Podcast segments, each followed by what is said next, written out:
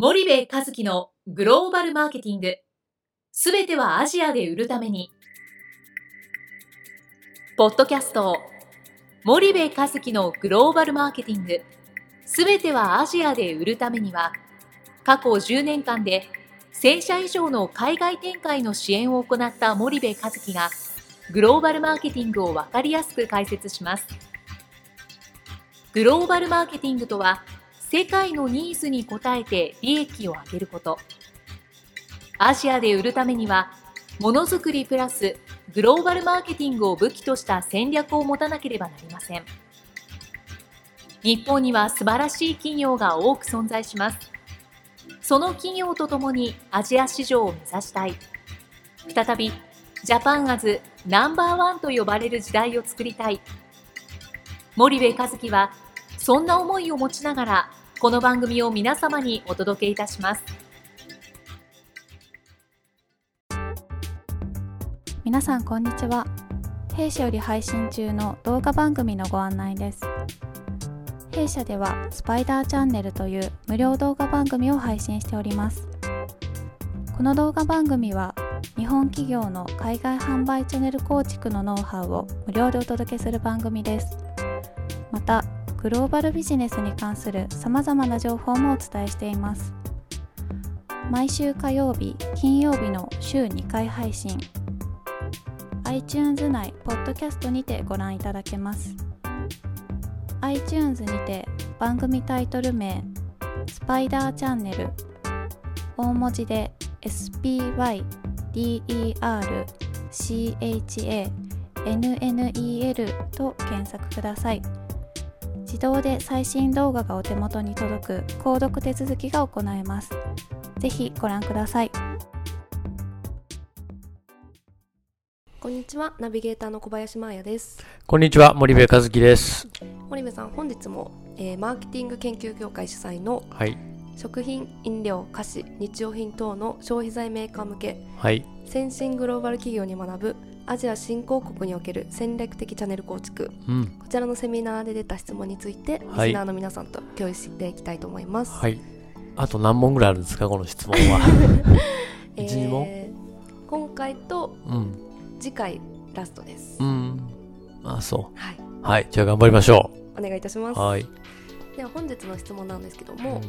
うん、えー、欧米企業の成功している秘訣は何か、うん、という質問です。ご回答お願いします。あのー、セミナーでも話したんだけどね。欧米企業のまあ成功している秘訣というか、まあ、成功要因だよね、はい、あのキーサクセスファクター、とでも言いましょうか、はい、あの3つあります。であの欧米企業っていうかね欧米企業全部が成功してるわけじゃなくて、はい、その先進グローバル企業と言われる、まああの欧米の企業がやっぱ成功してて、で、そのアジア新興国のね、その国の FMCG だったらその売り場、はい、近代小売と伝統小売バーンと見たらね、やっぱどこ行ってもこの国のこのメーカーあるな、とかね、あの、感じるはずなんで、あの、それをこう、あの、どこに行ってもあるようなね、はい。あの会社を僕は先進グローバル企業というふうに言ってるんだけども、よくそれの代表格が P&G とかユニーバとかネスレとか言われるけど、まあ、僕、オレオとかね、メントスもすごいなと思うし、スニッカーズ、マースもすごいなと思うしね、キンダーっていうチョコレート、卵のね、お菓子の入ったチョコレートのやつもすごいなと思うし、あの、デルフィーってシンガポールの会社なんだけど、チョコレートの会社、これもすごいなと思うしね、いろんな会社あるんですけどね。で、そういう会社をまあ僕は先進グローバル企業と先進グローバル消費財メーカーというふうに言ってんだけども、彼らのその成功要因って何かっていうとね、もうね、どの企業も共通してこの3つ。えー、1つがね、中間層を徹底的にターゲティングしてる。うんでも絶対そこからずれないと。自分たちの商品、ちょっと品質が良くてプレミアムだから、やっぱり上位中間層以上からまずは、みたいなね。そういうこと言わない、もう中間層ど真ん中を狙っていますと。えー、そのため、えっと、中間層が求める商品を中間層が買いやすい、まあ、賄える価格、は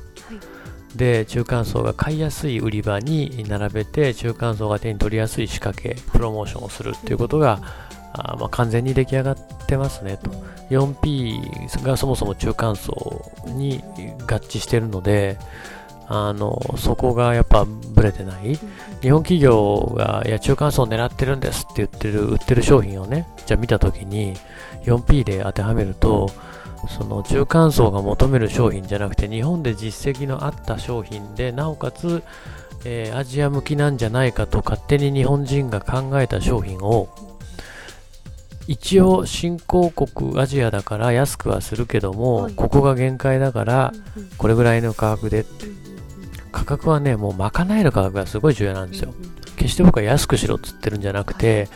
FMCG はね、彼らの生活の中に入らないといけないので、賄うっていうね、買えるんだったらね、誰でも買えるんですよ。1回、2回は。買おうと思ったら買えるんで、あの消費財はいかに永久的にね、継続的に買わすかっていうことが重要なんで、そうするとね、障害収益で考えないといけないんで、賄う、賄えるっていうことはそういう重要で。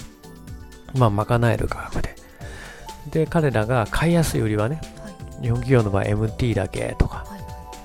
なっちゃうんだけど、いやいや、TT も含めて彼らにとっての買いやすい場でしょ、と。で、プロモーションできれば売れるまではあんまりお金かけたくないっていう。いやいや、プロモーションかけなかったら、並ぶのはチャンネルの力でどうにでもなるけども、選ばれるかどうかっていうのはプロモーションの力ですよ、と。いうことでね、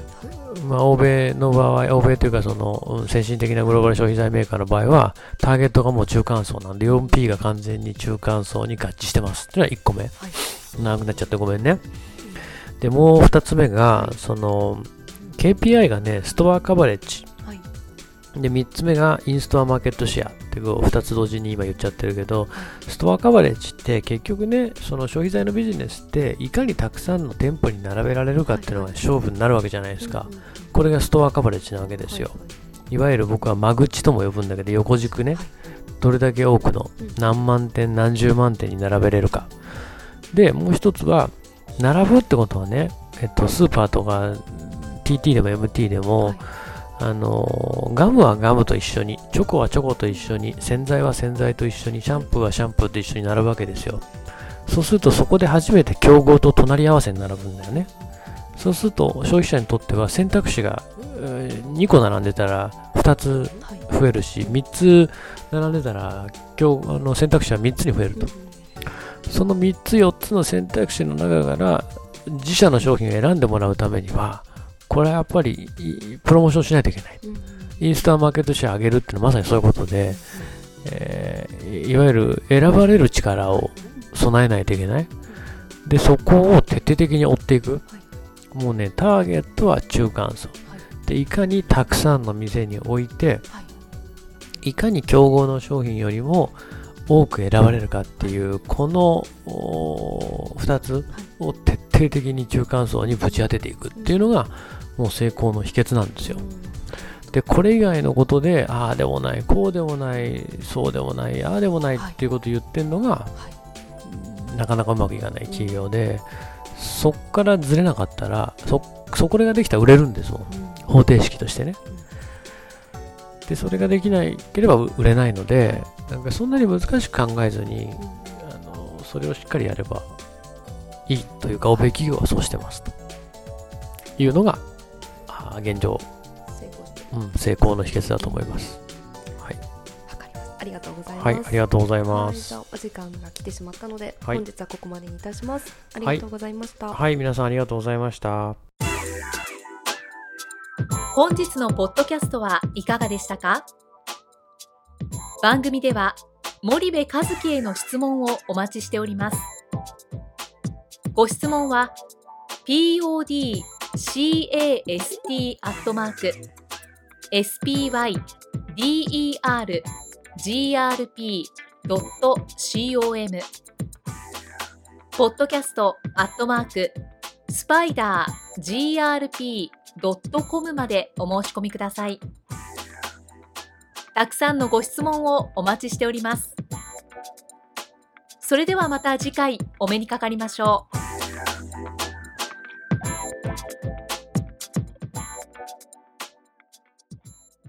森部和樹のグローバルマーケティング。この番組はスパイダーグループの提供によりお送りしました。